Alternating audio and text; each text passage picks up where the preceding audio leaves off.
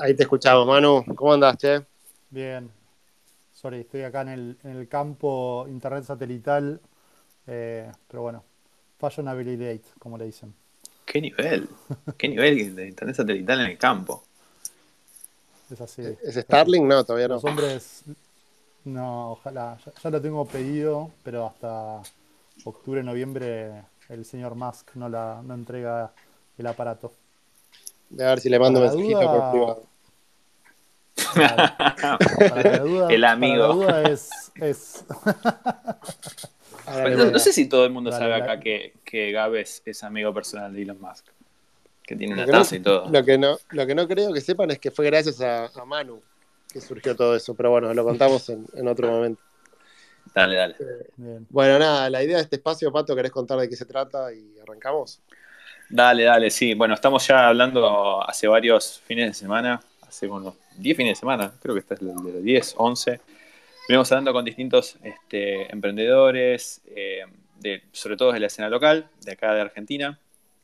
Y bueno, la idea es que cuenten un poco cómo arrancaron, este, cómo, se les ocurrió la idea del negocio, cómo escalar el negocio, cómo lo están escalando. Obviamente también de, su background que tiene, la, experiencia que tienen. Y bueno, en este caso está Manu con nosotros. ¿Cómo se pronuncia tu apellido?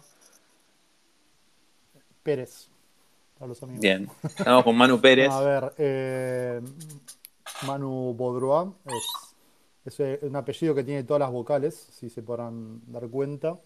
Bastante complicado de, de pronunciar, digamos, toda mi vida tuve miles de apellidos. Eh, muchas veces terminaba diciendo Beaudroid y este, mi- mis hijos me cagaban a pedos, pero bueno, nada, es lo que me tocó. Pero la pronunciación correcta entonces es Boudrois. Baudrois. Baudrois, Perf- sí. Perfecto, para que lo, lo sepa la gente. Bueno, y, y- francés, ¿no? Perfecto. Eh, la idea de hoy es charlar más que nada, bueno, del mundo cripto, que es el, el expertise principal de Manu, hasta donde nosotros sabemos. Bueno, la idea, Manu, es eso, que, que nos cuentes, bueno, obviamente primero, mil gracias por, por sumarte al Space, eh, y, y que nos cuentes un poquito, bueno, un poco, contarnos un poco tu historia emprendedora, por donde quieras arrancar, este, desde, puedes arrancar desde la adolescencia o algo más cercano, y bueno, y vamos avanzando con, con, con lo que es Velo, ¿no? Que es la- la- Bien. lo principal. A full, a full. Bueno, nada, bueno, gracias por la, por la invitación. La verdad que me siento honrado de estar entre el grupo de selectos invitados de este espacio que está buenísimo porque aparte me parece que cuenta en primera persona y en nuestro idioma eh, lo que es emprender o, o historias de, de emprendimiento, ¿no? Y, todo lo difícil y lo, gratificante que es también a- al mismo tiempo. Eh, así que nada, en ese sentido me, siento muy, muy agradecido. Gracias por el espacio nuevamente. Eh, quizás vale la, pena mencionar que tanto a Pato como a Gaby los conozco de este año y creo que en bastante poco tiempo trabamos una, no sé si decir buena, buena amistad, pero buenas migas en el sentido de, de tener, digamos, charlas frecuentes y, debates y bueno, que nada, me parece que está, está bueno y habla un poco también del, del ecosistema emprendedor argentino, ¿no? Em, a ver, mi historia arranca en el lejano oeste, en Aedo. Yo soy, nada, bueno, a ver, creo que emprendedor de toda la vida por, por ver a, mis viejos también que un poco tenían como ese pulso de, crear algo propio. Eh, mi viejo ingeniero electrónico, mi hija artista plástica y mi primer emprendimiento fue vender frambuesas en la puerta de mi casa a la vuelta de la estación de Aedo. Creo que vendí un, paquetito en una semana. Dije, no, evidentemente que hay un tema de, de- localización del, del negocio que no funcionaba y ahí ya empezaron como las primeras historias, ¿no? Y mm, nada, bueno, después estuve haciendo un montón de cosas. Siempre quise hacer como lo propio, aunque eh, hice mi vida también de laburo en relación de dependencia, laburé en el Centro Metropolitano de Diseño, eh, trabajé en el zoológico cu- cuando tra- estudié biología y después hice un paso para Accenture ahí que, fue interesante también como formación. Y después quizás mi primer emprendimiento formal fue eh, ponerme a fabricar eh, pendrives customizados allá del año 2006. Eh, hicimos uno de Boca con la camiseta de Román, que era espectacular, que, que también como mucho de escuela de lo que es nada, salir a vender un producto, ¿no? Porque nos pasó de, hacer el pendrive con todo de, goma, está realmente muy buena calidad. Se lo llevamos, me acuerdo, a la gente de Garbarino en ese momento. Y lo pusimos arriba de la mesa y dice, bueno, queremos vender esto. Y el pibe nos mira diciendo, ok, ¿el producto? Y bueno, acá está el producto. No, flaco, tipo, necesitas el packaging, necesitas el punto de venta, necesitas promoción, que esto y lo otro. Y ahí es como que te empieza a caer la, ficha de que, digo, una idea no es un producto, ¿no? Un producto es muchísimo más. Eh, y bueno, creo que esas piñas que te va dando la vida, que digamos un poco vienen de la mano de experimentar y animarse, fueron las, las cosas formadoras que a uno le va permitiendo generar este, una base desde la cual crecer, ¿no? Si querés un poco fast forward al mundo cripto, ya eh, entrando en los últimos años de, de, Accenture, estoy laburando como cinco años liderando la, lo que era toda la operación de marketing digital para Procter Gamble para Latinoamérica, Iberia y un, par de marcas de, eh, de Norteamérica. Eh, empezamos a desarrollar un, marketplace de, cosas prestadas que se llamaba Gluon, eh, con la idea de tener todo un tema de gamificación, de que vos puedas en vez de cobrar y, pagar, tener como tokens de tiempo, basados también en un poco en tu estatus dentro de la plataforma. O sea, una cosa recontra loca, fumada, que obviamente nunca iba a funcionar en, un mundo como el que vivimos. Pero bueno, uno de los problemas que nos, con el cual nos, planteamos en, o nos encontramos en su momento fue de alguna manera cómo tener un marketplace global que pueda funcionar en cualquier parte del mundo sin tener que tener, digamos, operaciones locales, ¿no? Para lo que sería el cobro y, pago de, los bienes y servicios que se ofrecían en la plataforma. Em, y ahí un poco, bueno, justo uno de nuestros socios en CTO en ese momento, Nuis, había vuelto de Singapur y dijo, chi, ¿conocen Bitcoin? Y nosotros fuimos tipo, ¿qué es eso? Bitcoin 2002 estoy hablando. Eh, y al principio fue como, nada, esto es un Ponzi tremendo. Y, no sé qué fue exactamente lo que hizo que, digamos, haya como un cierta, una cierta hambre por ponerme a investigar el tema mucho más de lo que quizás hubiese hecho. Sobre todo porque, digamos, yo no vengo del, del palo financiero ni economista. Sí, soy un apasionado de la tecnología, siempre como al tratando de estar como en lo más innovador posible. Que quizás fue eso, ¿no? Eh, pero de repente empecé como a hacerme un... Me permitió empezar a hacer un montón de preguntas y creo que es una de las cuestiones más este, rescato de lo que es Bitcoin en sí, ¿no? Y bueno, en muy poco tiempo, no sé si la, la palabra es me hice un curso Eh, intensivo de Bitcoin, empecé a aprender, empecé a relacionarme con la gente que había acá a nivel local y básicamente lo que hicimos fue como eh, migrar toda esa, plataforma que se llamaba Bluon a, una plataforma que te permita comprar y vender cripto. En su momento teníamos Bitcoin y Litecoin, eh, que se llamaba CryptoCueva. CryptoCueva creo que la lanzamos en mayo del 2013 y, explotó el uso. Eh, porque básicamente. buen, nombre le pusieron, ¿eh? En 2013 Sí, era, digamos, no había que explicar nada, ¿no? Básicamente. no, pero lo interesante es que no era una cueva, era simplemente un marketplace donde vos ponías anuncios de compra y de venta de cripto, ¿no? Eh, pero evidentemente ese, nombre así, ¿cómo se llama? Curioso o, atrevido hizo que también eh, digamos, aumente la cantidad de usuarios que lo utilizaban, ¿no? Em, es importante recalcar que de alguna manera lo que pasaba en ese momento es que la gente compraba y vendía en, el grupo de Facebook Argentina, em, que era como bastante desordenado, obviamente se mezclaba con anuncios, con, comentarios, que esto y lo otro, y esto era como, bueno, un lugar donde vos podés poner tus anuncios de compra, venta, que tenían una duración, y de hecho nosotros hacíamos como de escrow entre los compradores y vendedores, em, para darles como cierta seguridad en la transacción, porque digo, para los que no saben sobre el tema, digamos, las, las transacciones de, Bitcoin, de cripto en general, son de que se llaman de push, es como darte un billete de, de 100 pesos, ¿no? Eh, una vez que te lo di no te lo puedo sacar, como si sucede, por ejemplo, en lo que son transacciones de, con tarjeta de crédito o débito, donde existe el concepto de contracargo. Entonces, Manu, pero un segundito. esa capa de seguridad, cobramos. Manu, ahí, digamos, ¿querés explicar brevemente y lo más fácil que puedas nada, qué es Bitcoin, cómo funciona, pero digamos muy básico. Hmm. Bien. A ver, Bitcoin es la primera moneda digital descentralizada o criptomoneda digital descentralizada eh, que funcionó, ¿no? Hubieron muchísimos experimentos desde, desde las primeras ideas con Alan Turing hasta el día de la fecha.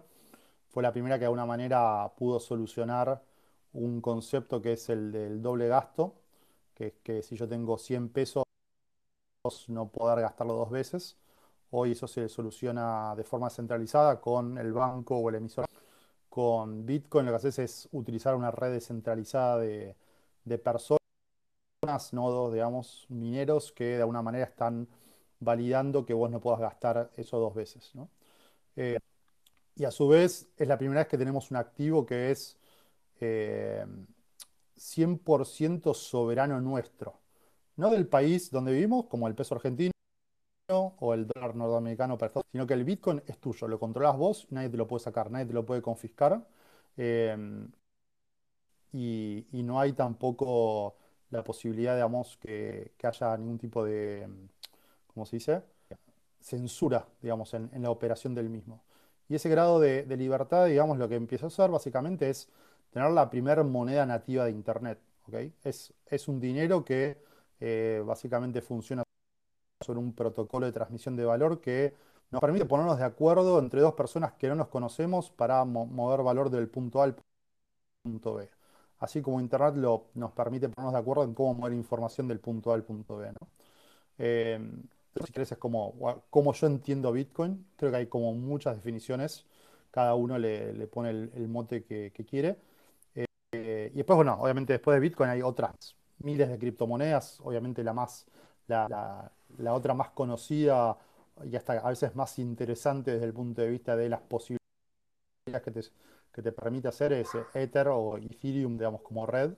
Eh, y así, bueno, nada, tenés tantas criptomonedas como eh, querramos, porque en definitiva es una tecnología abierta y libre que nos permite a nosotros mismos ser como nuestros dioses y creadores de, nuestro, de nuestra red de valor, ¿no? Después obviamente tenés que convencer a un montón de gente que quiera, digamos, comprar, vender o soportar esa, red, pero ya es eh, otro tema, ¿no? Manu, ¿qué, es lo que vos considerás que es lo más interesante de Bitcoin?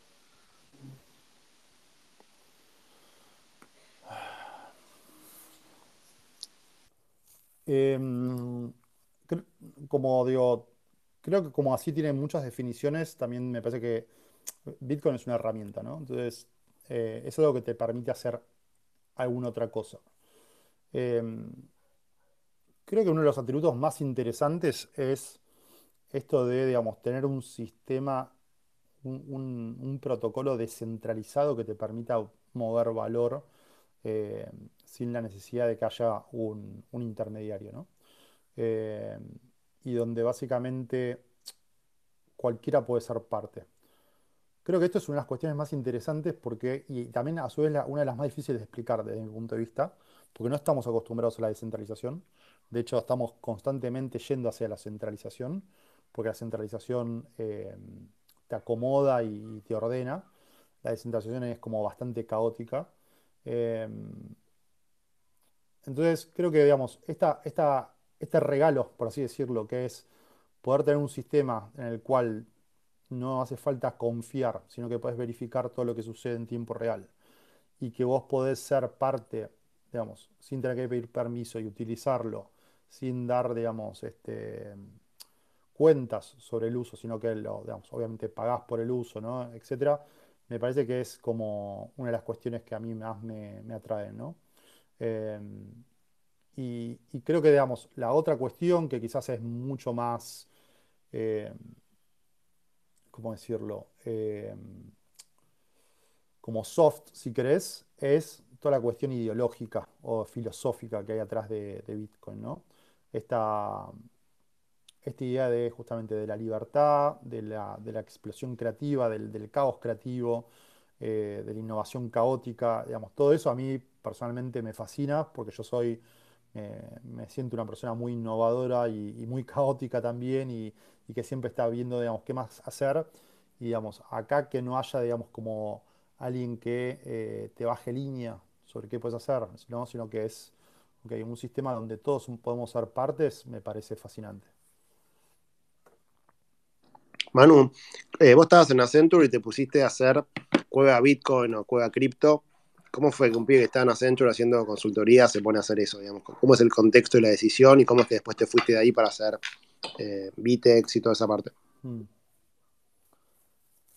A ver, eh, mientras yo estaba en Accenture, digamos, estábamos laburando así con, con Cueva, nada, o sea, laburando de día, yo me acuerdo de laburar aparte en ese momento para España, o sea, mi horario de laburo era creo que las 7 de la mañana a 5 de la tarde, eh, y aparte liderando, o sea que también, digamos, me quedaba un rato más, me un rato, o entraba antes, me iba más tarde, mi jefe estaba en la India, Bardo, Quemadez, eh, y todo lo que ya sabemos que es laburar también con horarios corridos y equipos remotos.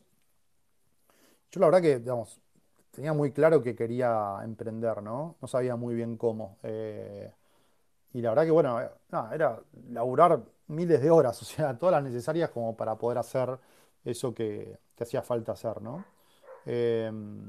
y, y, bueno, vamos, arrancamos ahí con, con CryptoCueva, empezó a rodar, después sacamos CryptoCambios, que era una casa de un broker, digamos, con precio pizarra de Bitcoin, fue uno de los primeros en Argentina, eh, operado contra nuestras cajas de ahorro. Eh, pensándolo en retrospectiva, una locura, pero bueno, es como eh, el MVP, ¿no? Hay que, hay que lanzarlo como sea y hacerlo rodar y, juntar información. Em, y, y, bueno, obviamente es duro, ¿no? O sea, hay que trabajar muchas horas, digamos, no, no, hay, no, hay, no hay magia en eso. Eh, Siempre con Nubis, ¿no? Bueno, eh, a partir, estábamos con Nubis y Fran, eh, al toque se sumó Cocho, que Cocho soy CTO de Vitex.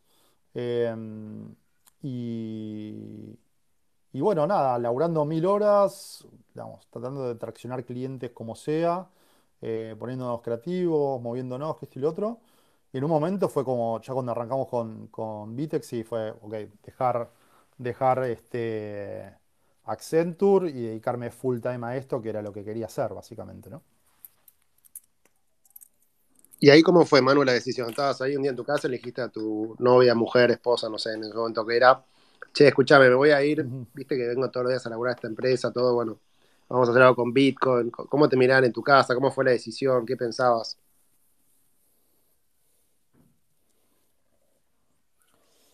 La verdad que, mm, a ver, en ese momento, eso fue en el 2013, 2014, eh, ya estaba casado. Eh, a mi mujer en ese momento, le, ella es arquitecta, la verdad que le, iba bien, entonces como que tuvimos la, posibilidad de bancar este, em, la decisión. Creo que el otro día leí algo como que si tu familia no te apoya en tu emprendimiento, tu emprendimiento va a fracasar. Eh, y ese apoyo es fundamental. Eh, si no tenés esa contención en tu casa, que es básicamente como tu, lugar seguro, eh, es como estar peleando una batalla afuera y adentro de tu casa. Entonces, creo que esa condición es sine qua non. Si vos no tenés una familia, digamos, un lugar, un grupo de contención que apoya esa decisión, es muy difícil que vos tengas realmente, eh, seguramente algún ejemplo, ¿no? Pero que tengas éxito o al menos que, puedas estar concentrado en, dedicarte a eso, ¿no? Y, creo que como muchas de las decisiones que uno toma eh, como estas, es saltar y tirarse la pileta. Hay como un grado de... A ver, yo soy como... Hay un meme hace poco que había una, la, campana de IQ donde menos en el 50 estaba do stuff y en más 150 do stuff y en el medio planificar, hacer el business plan.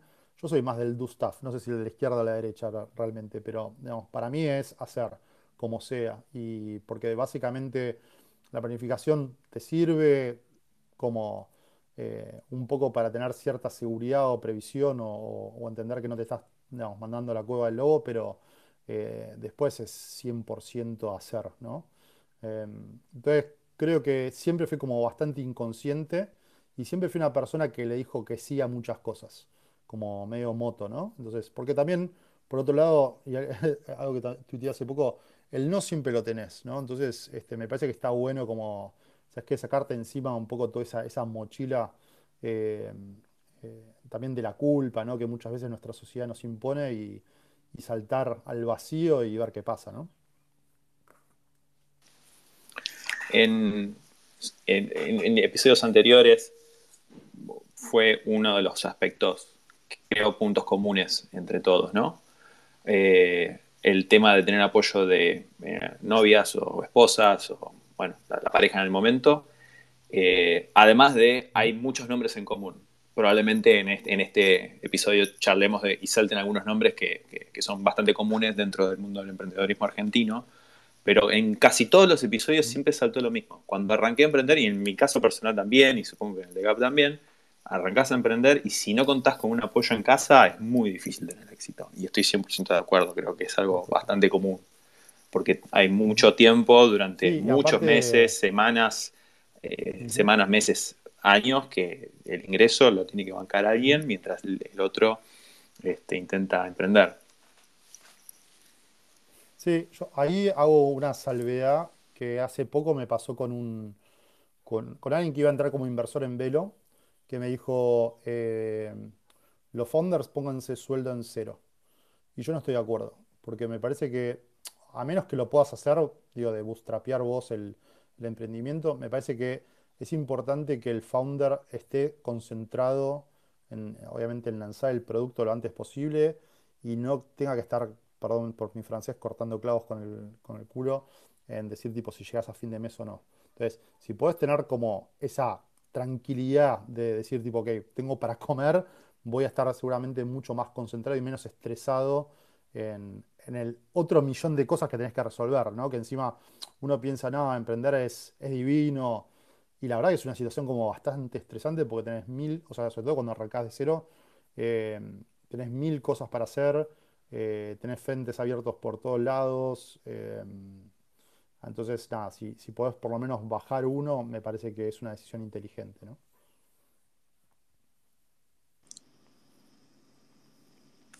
Bueno, ¿y cómo sigue la historia, mano? Arrancaron y te fuiste a Centur, te fuiste a laburar con, tus socios, levantaron capital, pusieron plata ustedes. ¿Cómo fue todo eso hasta que Vitex empezó a... Ahí, eh, sí. Sí, ahí cuando estábamos con, con criptocambios, que bueno, eh, como se dice, eh, CryptoCueva pasó de llamarse CryptoCueva a Conecta Bitcoin, que era un nombre un poquito más eh, amable. Eh, y ahí empezamos a, buscar guita. La verdad que era la primera vez que salíamos a, buscar inversores. Empezamos a tener, digamos, esto, aparte del mercado cripto en ese momento era casi inexistente. bueno, empezamos a hablar con gente, terminamos conociendo, digamos, a los que iban a ser nuestros eh, futuros inversores que querían comprar Bitcoin, les vendimos esto y lo otro, y nos asociamos y en, a ver, firmamos, como diga, el, nos asociamos en enero y después de varios meses de laburo, en mayo del 2014, lanzamos a, la calle Bitex como una de las primeras plataformas, digamos, primeros exchanges, ¿no? Este, de compra y venta de Bitcoin y Litecoin en su momento. Eh, seguía con el tema del cipo cambiario, teníamos que hacer acuerdos con remesadoras para poder hacer cash in, cash out, cada tipo, eh, los fees para hacer cash in, cash out en ese momento estaban en, no sé, 3,5, 5%, era una locura. Eh, o sea, la, poca, la poca oferta que había de plataformas hacía que, digamos, eh, y aparte el, desconocimiento, vos ibas a, los bancos a pedirle que te den una cuenta de banco para operar y te miraban y más o menos que te llamaban a la policía, ¿no? Eh, la verdad que fue como muy desafiante. En ese momento nosotros nos asociamos con gente que venía del, rubro financiero, lo cual nos permitió eh, adelantar muchos casilleros, este, porque todo, toda lo que es la ingeniería financiera internacional, local internacional, es eh, re compleja, sobre todo para tres pibes que nunca habían hecho nada en, ese rubro. entonces eso nos permitió como avanzar muchos casilleros. Y después, bueno, lo que no sabíamos que pasaba con, Bitcoin es que básicamente tenía ciclos.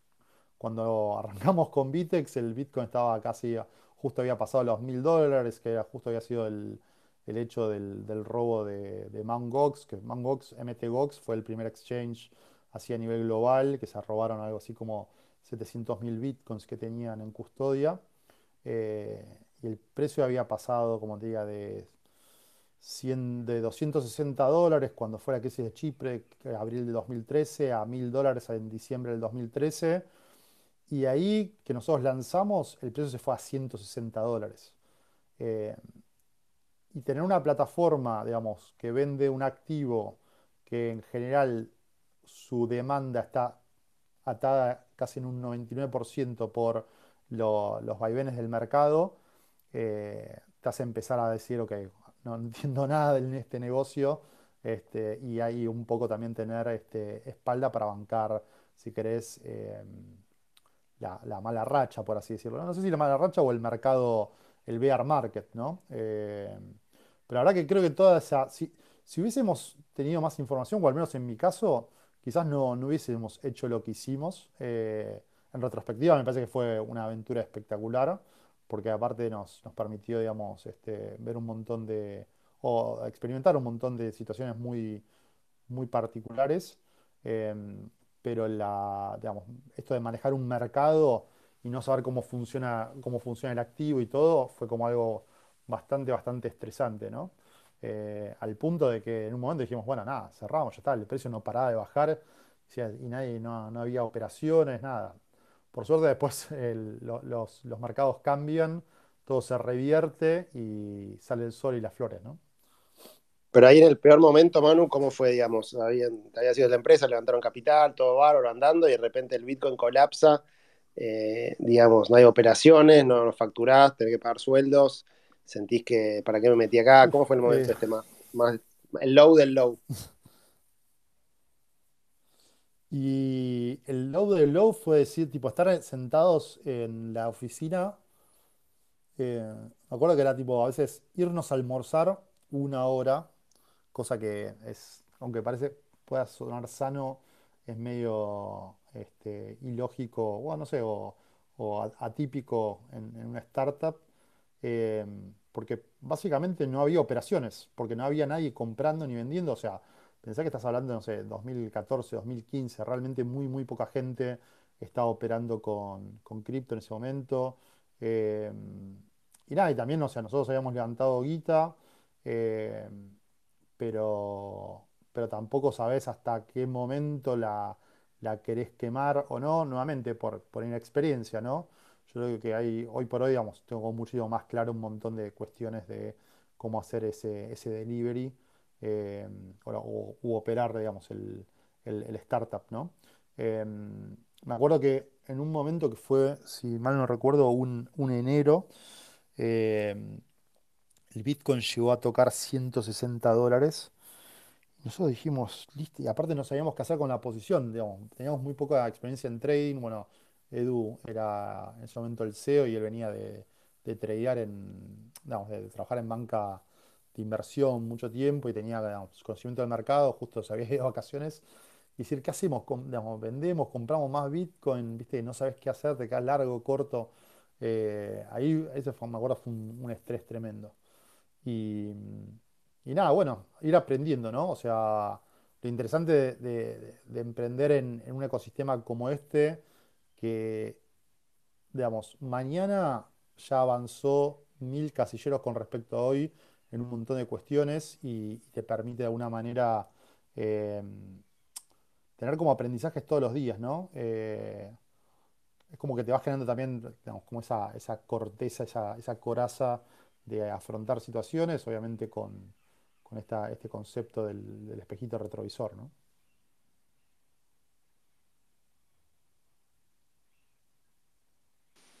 ¿Y cuánto duró ese periodo donde venía todo mal? O sea, estaban en el horno y de repente, ¿qué pasó?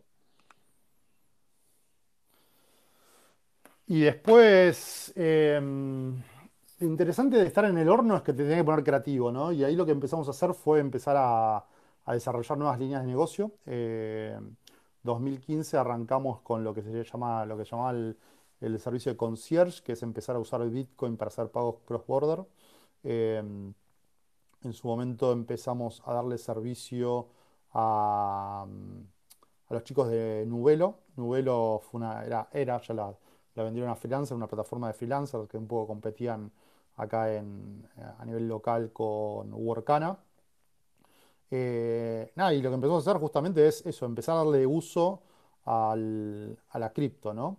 Que también, digamos, si yo me empiezo a ver en retrospectiva, es algo que a mí me, me interesa muchísimo, ¿no? Cómo empezar a que esta tecnología un poco pueda ser utilizada en el día a día, ¿no? Que si- de- deje de ser un, o que no sea solamente un- una forma de especular, sino realmente que sea una herramienta para que las personas puedan eh, mejorar su vida, ¿no?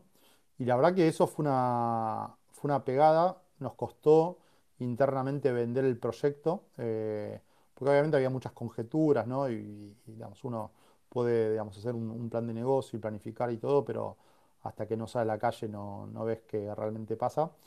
Y, creo que fue una buena decisión, empezó a traccionar bien, se empezaron a, cerrar un montón de clientes. La verdad que eh, la, instantaneidad o casi instantaneidad del Bitcoin versus un Swift, eh, los bajos costos en su momento, nada, era una transacción valía 10 centavos de dólar versus quizás 100 dólares que te cobraba un Swift.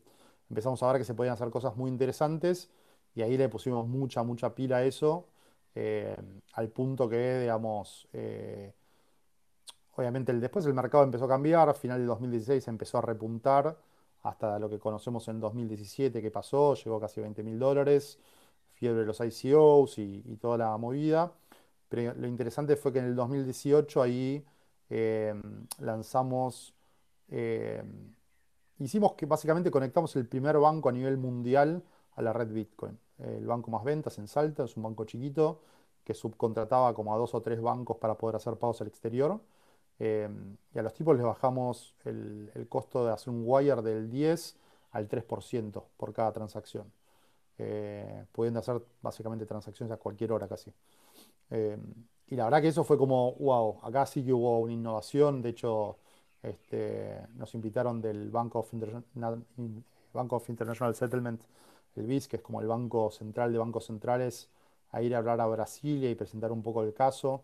Eh, imagínate estar ahí con, no sé, World Bank, el FMI, todos los bancos centrales de todo el mundo presentando lo que hacen un, un par de emprendedores de Argentina, la verdad que fue eh, interesante, ¿no? Y ahí también interesante ver cómo estas instituciones no entienden nada de lo que estamos haciendo, ¿no? Eh, Eso te iba a preguntar. saltó un, saltó un pi- Eso, eso te iba a preguntar un poco. ¿Cómo, Sí. cómo fue la experiencia, digamos, de estar dos pibes cripto que, que van a proponer algo completamente nuevo al epicentro del lugar donde están los banqueros, que son justamente las personas que eh, tambale- les tambalea el negocio por todo esto? O, o por lo menos que no ven, digamos, la, cómo, cómo adaptarse.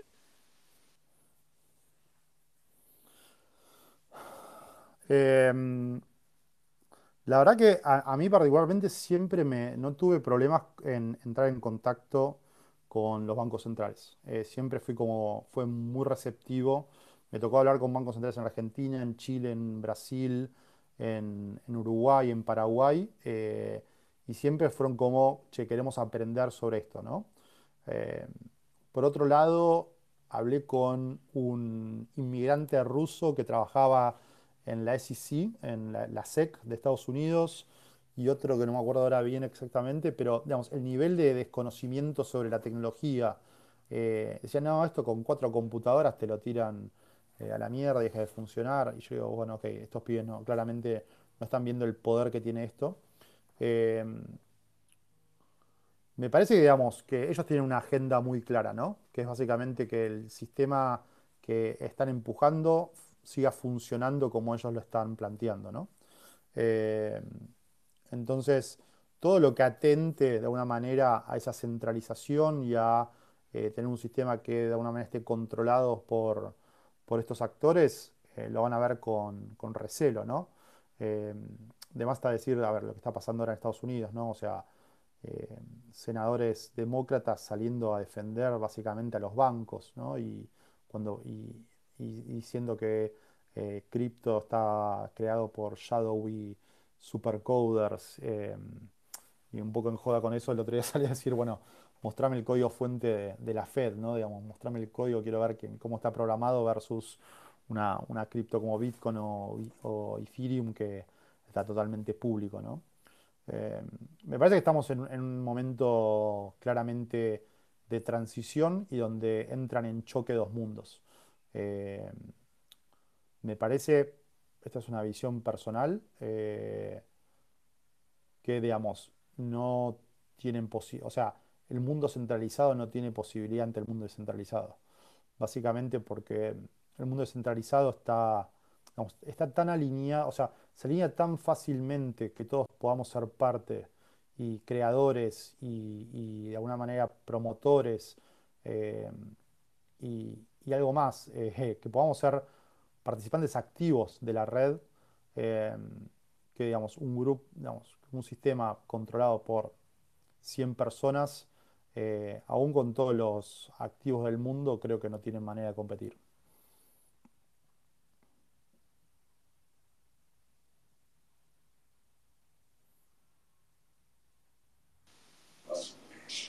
Che, Manu, y bueno, y después de Vitex, eh, ¿cómo es el pasaje a, Velo? Y después, si quieres, hablamos de Velo y, lo que estás haciendo ahora.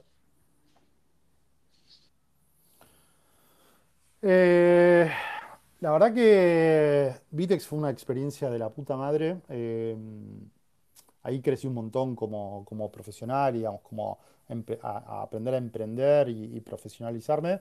Lo que me di cuenta es que de alguna manera yo soy un, creador, ¿no? O sea, soy muy caótico, me gusta la cuestión explosiva. Eh, y venía muy manija con esto de, de alguna manera, cómo hacer que cripto eh, salga, que yo le digo salga del hipódromo. Eh, siendo el hipódromo una, metáfora de que, digamos, cripto puede ser algo más que timba, ¿no? y bueno, al final de 2019, me doy un paso de la operación. Eh, tuve unas pequeñas vacaciones y en febrero del 2020, un mes pre-pandemia, tiré un tweet diciendo, che, me fui de Vitex, quiero, quiero seguir en cripto, estoy motivado con esto, con lo otro. Y ahí fue interesante que, digamos, bueno, empezaron a llegar un par de, mensajes, eh, uno de don Manu López, co-founder, al toque empezamos a hablar con otras personas más y, empezamos a, a, hablar sobre esto que queríamos hacer, ¿no? Y eso que queríamos hacer básicamente a ver, con, con Velo tenemos como una misión como que suena bastante ambiciosa que nosotros decimos de eh, darle el control del futuro a las personas, ¿no? Porque básicamente cuando uno puede de alguna manera tener certeza sobre lo que tiene, sobre lo que de alguna manera puede estar manejando eh, y, con, digamos, cómo uno puede construir a partir de eso, eh, me parecía que era como, estaba bastante alineado a los valores que teníamos.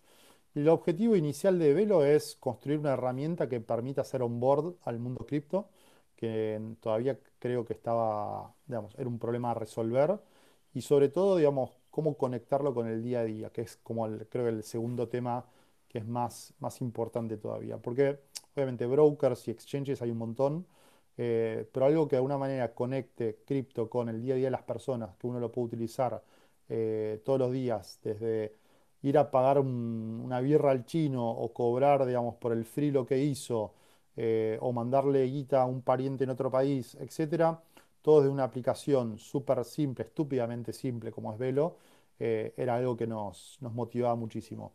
Y otro tema que, digamos, eh, de alguna manera queremos venir a resolver, que está súper atado, porque para mí es un mundo, pero con diferentes nombres, es, che, esto que cripto, digamos, arrancó y que hoy, si querés, el, mercado está caliente con DeFi, DeFi siendo finanzas descentralizadas, la posibilidad de crear servicios financieros de forma descentralizada, consumible por cualquiera, cómo poder hacer eso accesible a todo el mundo. Entonces, un poco, eh, Velo es un one-stop shop para poder hacer que las finanzas descentralizadas sean algo cotidiano. ¿no?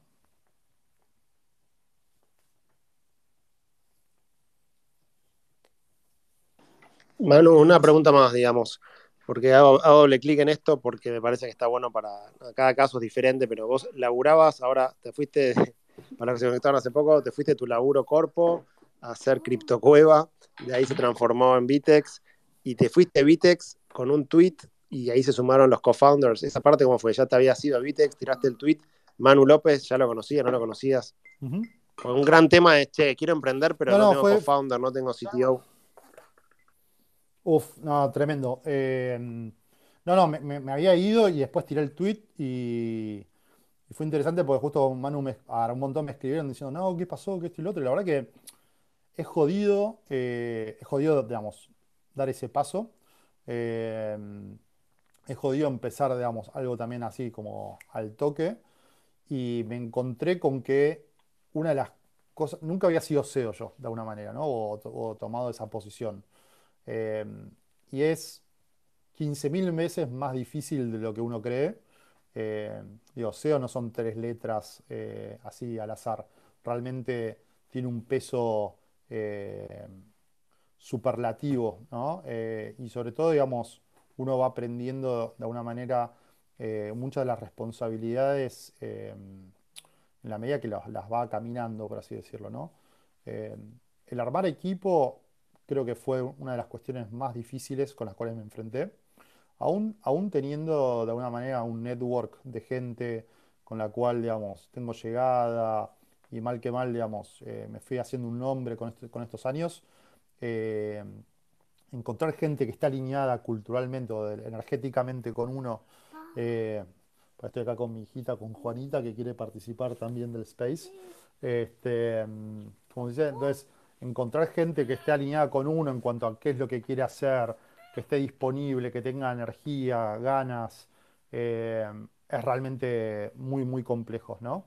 Eh, y creo que fue una, uno de los aprendizajes más, más, más duros de este año y medio, decir, ok, el tiempo que uno tiene que dedicarle a, armar equipo, eh, creo que digamos, está en el orden del, del 50% del tiempo del día de uno, ¿no? Incluso esto de seguir, digamos, haciendo, a ver, una cosa es el el hiring, ¿no? O sea, contratar a alguien no es lo mismo que hacer recruiting. Como que el, recruiting tiene que ser algo, nada, cotidiano. Todos los días tenés que estar hablando con gente, conociendo gente, viendo quién es ese próximo candidato que puede ser parte del equipo, ¿no? Respecto a, este hiring que vos hablás, ¿qué cosas eh, vos mirás para, sean socios o sean early employees o alguien que se quiera sumar al equipo, eh, cosas, atributos a favor y red flags que, te hagan hacer ruido en una entrevista, por ejemplo. Em, qué buena pregunta. Eh, a ver, una de, los, de, las características, digamos, que, que, me, que me van como haciendo un clic cuando hablas con alguien es cómo habla del emprendimiento que está por este, tomar. Em, creo que está acá conectado, seguramente. Eh, Ferberti, le voy, a, quemar en público, pero sorry que te ponga como ejemplo, pero cuando lo entrevistamos a él para sumarse como backend developer, em, él dijo algo como, no, nosotros tenemos que hacer esto. Y ese juego de palabras cuando estás hablando con alguien que está fuera de la empresa, es muy fuerte. Porque básicamente está básicamente poniéndose en sus hombros el problema que hay que resolver. Y eso habla un poco de, los valores que tiene la persona este, y que uno quiere sumar al equipo. Em, después, cuando, a ver, cuando el, no sé, la variable corte es la plata, lo que uno quiere lograr desde el, desde el aspecto más monetario o de, no sé cuándo. Creo que cuando la, la, conversión, la conversación va solamente por ese lado, me parece que no, no está bueno. Me parece que tiene que ver con los objetivos que uno quiere lograr, con las motivaciones que uno tiene. Eh, esas son al menos las cosas que yo veo, ¿no? Eh, y después, no sé, yo soy una persona que se basa mucho por la intuición. Eh, y, trato, digamos, que eso también me, sirva como, digamos, un, algo que me defina la, toma de decisión, ¿no?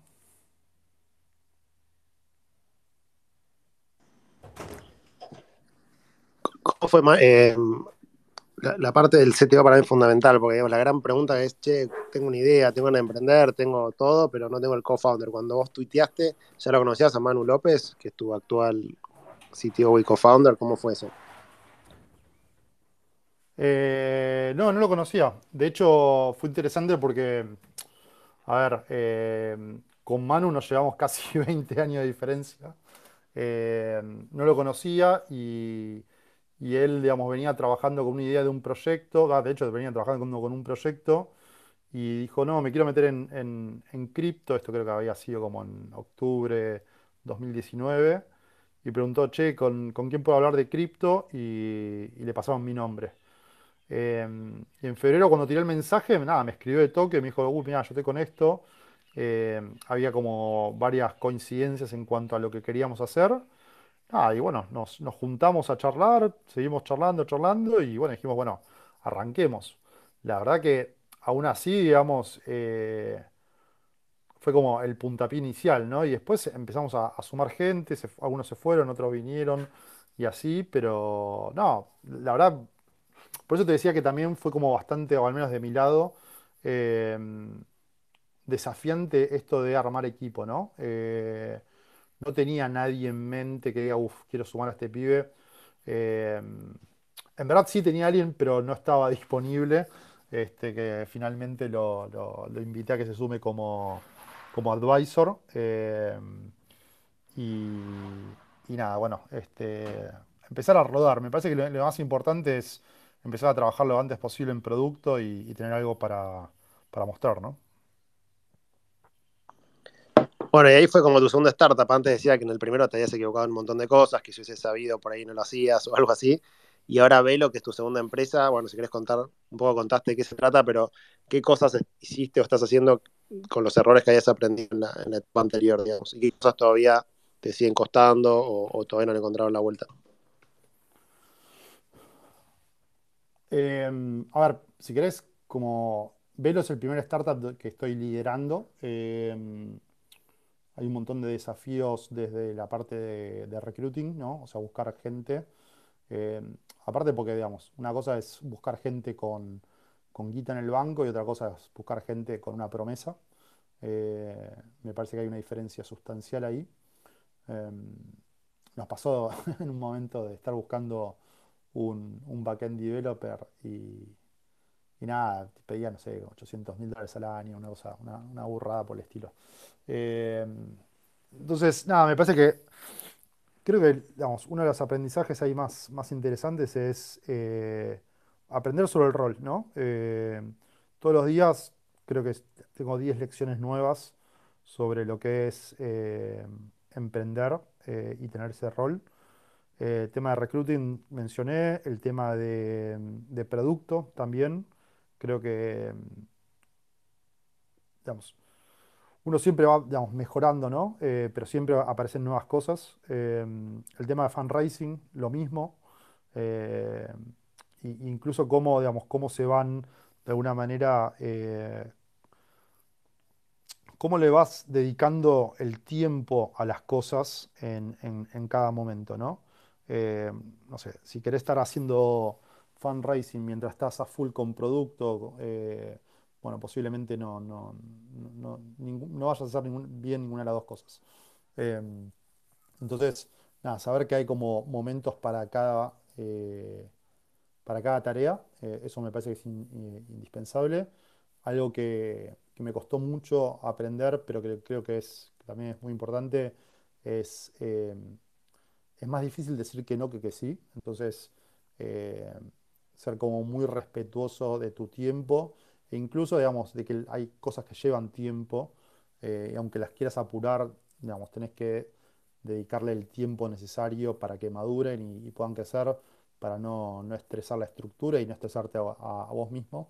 Me parece que, eh, digamos, la, ansiedad y la, presión y, y, las ganas de que todo salga ya a veces eh, en vez de ayudar entorpece y, de alguna manera hay, todo, hay un, mantra que uno tiene que ir repitiéndose que bueno, nada, hay que confiar en el equipo, digamos, darle, empoderar a las personas, darles la, guía suficiente y, darles el espacio para que puedan este, hacer lo que saben hacer mejor, ¿no?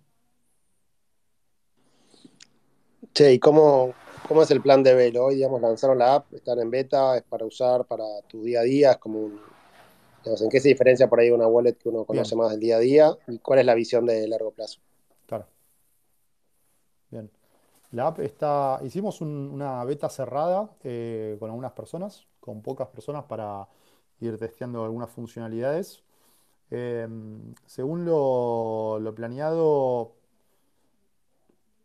esta semana, no, la próxima estaríamos haciendo un pre-lanzamiento eh, con algunas funcionalidades, las mismas que, la, que estaban en la beta, y en cosa de, esperamos en un mes, vamos a estar, digamos, full eh, con todo el producto funcionando. Básicamente, a ver, si querés, la, B1 de, Velo es una billetera digital eh, que te permite digamos, depositar pesos, pagar en pesos, comprar cripto, transferir pesos cripto, pagar con cripto en, los, comercios, a tus amigos, este, y por de alguna manera empezar a conectar lo que es cripto con el día a día de las personas, ¿no?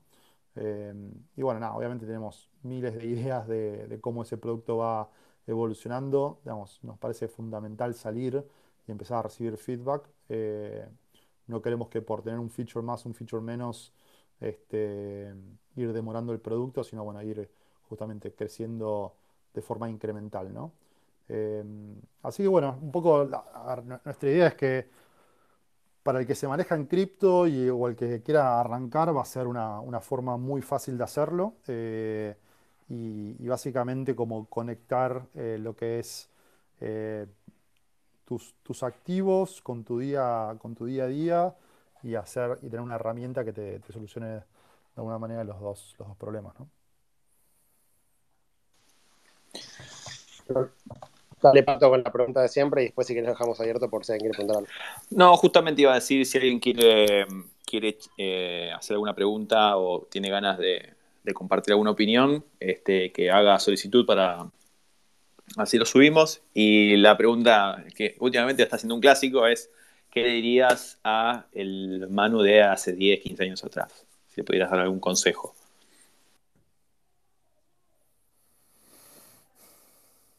Al de hace 10 años atrás que compre Bitcoin. que compre mucho Bitcoin, obviamente. No, eh, eh, Qué buena pregunta. Em,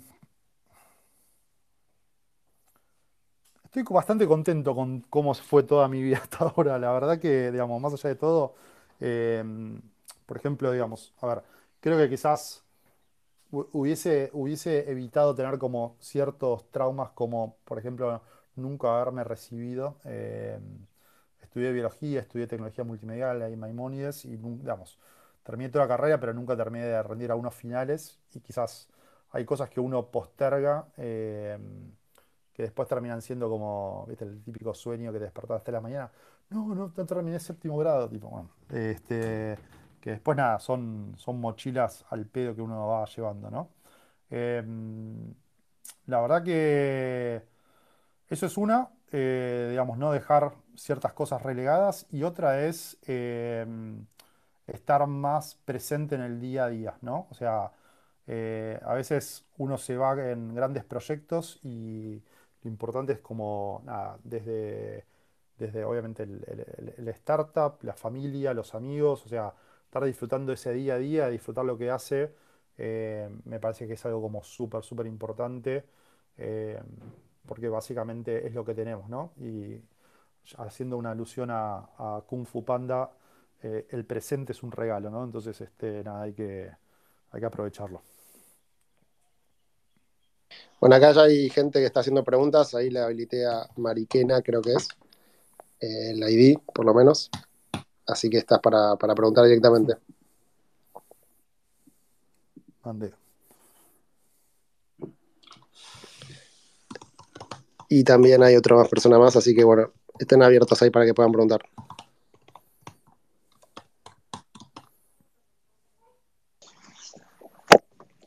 Hola. Dale más con la pregunta. Eh, bueno, primero que quería decir gracias eh, a los que hacen este mm, espacio. Lo estoy escuchando desde el tren en camino a los Alpes. Así que bueno, muchas gracias. Eh, te quería preguntar, Manuel, yo empecé a ser emprendedor, estoy viviendo ahora en Israel, y mm, más que todo el tema del, lo que hablaste, lo hablaste recién, el tema del estrés, de estar pensando y cómo eso lo, lo podés evitar en el largo camino al- a la idea, a lo que uno tiene.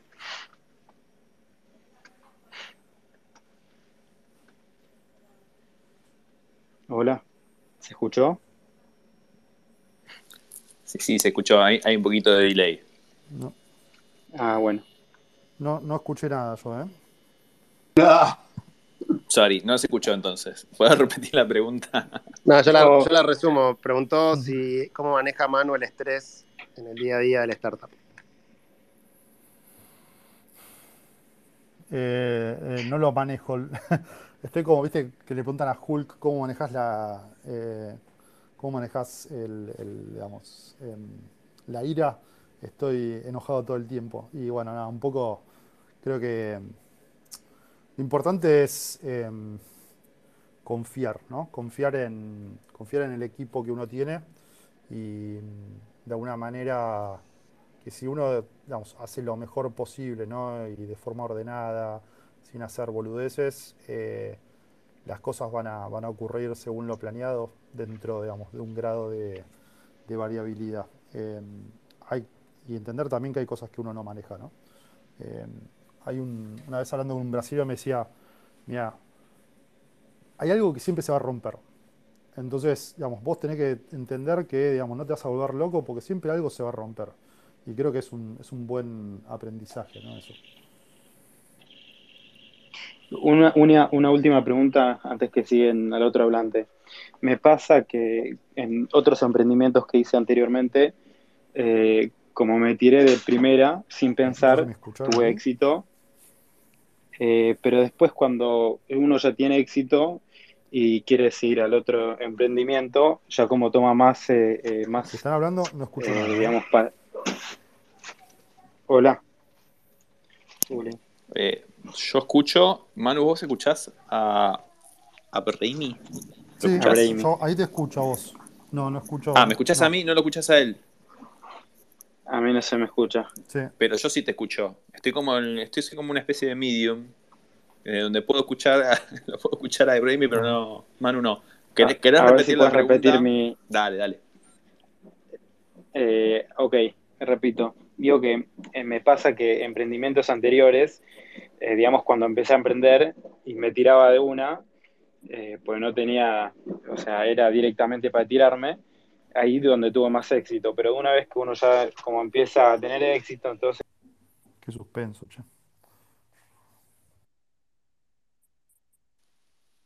Ok, lo escuché. ¿qué, qué, qué decís sobre eso? Sabes que escuché un pedazo nada más. ¿Se me Lo escucha? que pasa es que está desde, está desde el tren en los Alpes, no sé dónde estará. Pero bueno, Ah, ah. pasamos a, al siguiente. No se escucha entonces. No, Eh, bueno, gracias por la pregunta. Vamos con Sun Tzu y Celina, que ya cerramos porque ya estamos en hora. Bueno, ¿me escuchan bien? A ver, Manu, ¿me escuchas? Bueno, hago la pregunta, Gabriel o Pato, ustedes traducen, ¿sí? Eh, un tucu en tecnología, eh, le quería preguntar a Manu, ¿qué le preocupa en los próximos tres años? dale. Manu, acá preguntan, ¿qué te preocupa a vos eh, de los próximos tres años?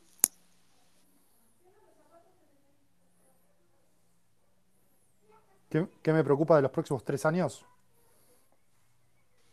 Correcto.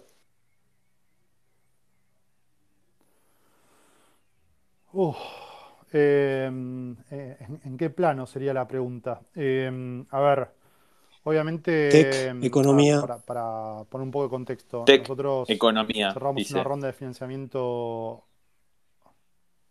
¿Cómo? ¿Tech o economía? Se, se cortó un toque. Y o economía. Ok. eh, bueno, vamos, a ver, nivel, creo que a nivel, a nivel país me parece que estamos, no estamos pasando un buen momento. Entonces, este, hay, hay, diría que hay muchísimos más incentivos para irse del país que para quedarse, pero digamos, yo eh, sigo apostando. Me parece que Argentina.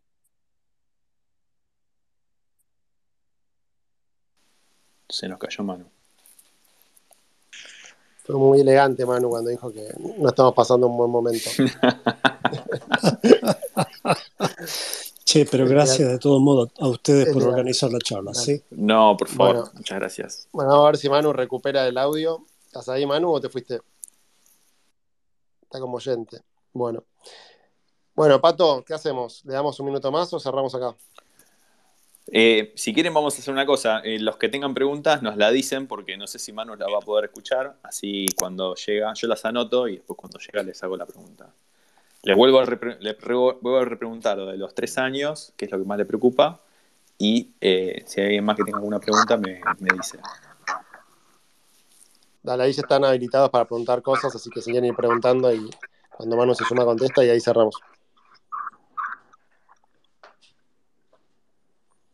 Eh, Lean, no sé si tienes alguna pregunta.